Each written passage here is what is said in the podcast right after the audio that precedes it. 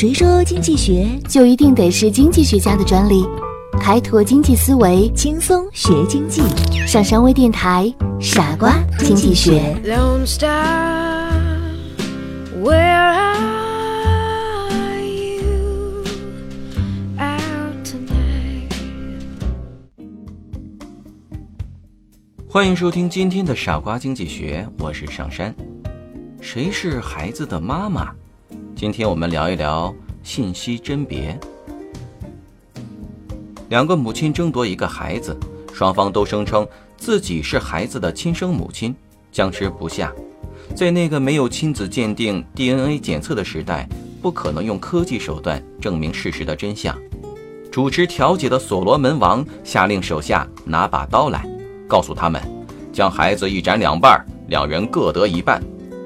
这时，一位母亲的反应是：“我得不到孩子，他也别想得到，斩就斩。”另一位母亲则哀求道：“王啊，求你不要斩孩子，我把孩子让给他好了。”所罗门王此时已经知道，心疼孩子的才是真正的母亲，就把这个孩子判给了他。上述的所罗门王判案是一个典型的信息甄别案例。其实，所罗门王。并没有将孩子劈为两半，而是发出将孩子劈为两半的信号来甄别谁才是孩子的妈妈。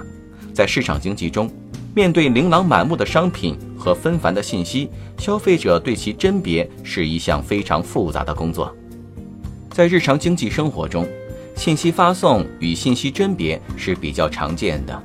对于市场中的卖方，如果手中的商品有可能不为顾客所熟悉，但是商品质量确实比较高，他就会主动将商品信息向买方传递，让买方了解商品的信息。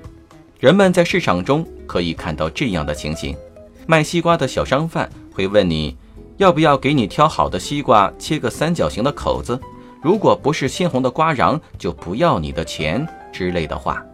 这就是信号发送。对于市场中的买方，因为怕自己得不到商品的真实信息而吃亏，面对纷繁的信息来源，买方必须运用自己的信息甄别能力来做决策。比如，你要买一件羽绒服，就要想方设法知道里面究竟是鸡毛还是鸭绒。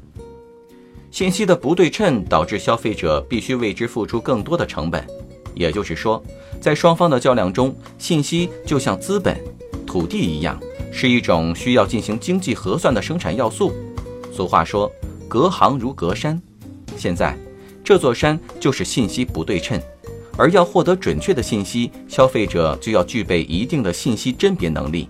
商家对商品信息和营销策略的占有，才保证了每一次交易的获利。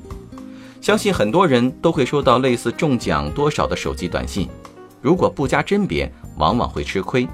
若不是某些人贪小便宜，在利益面前失去理智，也不会自惹麻烦了。例如，福州的陈女士收到这样的一条短信：“本行接银联通知，您在南街大洋百货刷卡消费七千五百八十五元已确认成功，此笔金额将从您的银联卡上扣除。如有疑问，请咨询我行城南客户受理中心零五九幺二二七幺等等等等。”中国建设银行福州银联管理中心收到这条短信，陈女士的心咯噔了一下。她确实有张建行的信用卡，几天前还借给朋友使用过。陈女士很焦急，可是她又联系不上那个朋友。在这种情况下，应该如何甄别此条信息呢？既然陈女士联系不上她的朋友，她就应该通过其他途径甄别信息的真伪。可以自己去银行实地的查询，或打银行的电话查询。当然了，绝对不要打短信上告知的电话。生活在信息社会中，我们每天都要接收到来自四面八方的信息，这些信息泥沙俱下，真假混杂。我们要做经济学世界中的人精，提升自己甄别信息的能力，不断采用各种方式筛选信息。甄别信息的方法一。根据信息来源途径判别，道听途说不可信。二，不盲目相信自己已获取的信息，要根据原有的经验进行理性判断。三，从多渠道获取信息，广泛的信息量有助于自己做出理性的决策。四、向权威机构核实信息。希望大家都具有甄别信息的能力。感谢收听今天的节目，我们下期再见。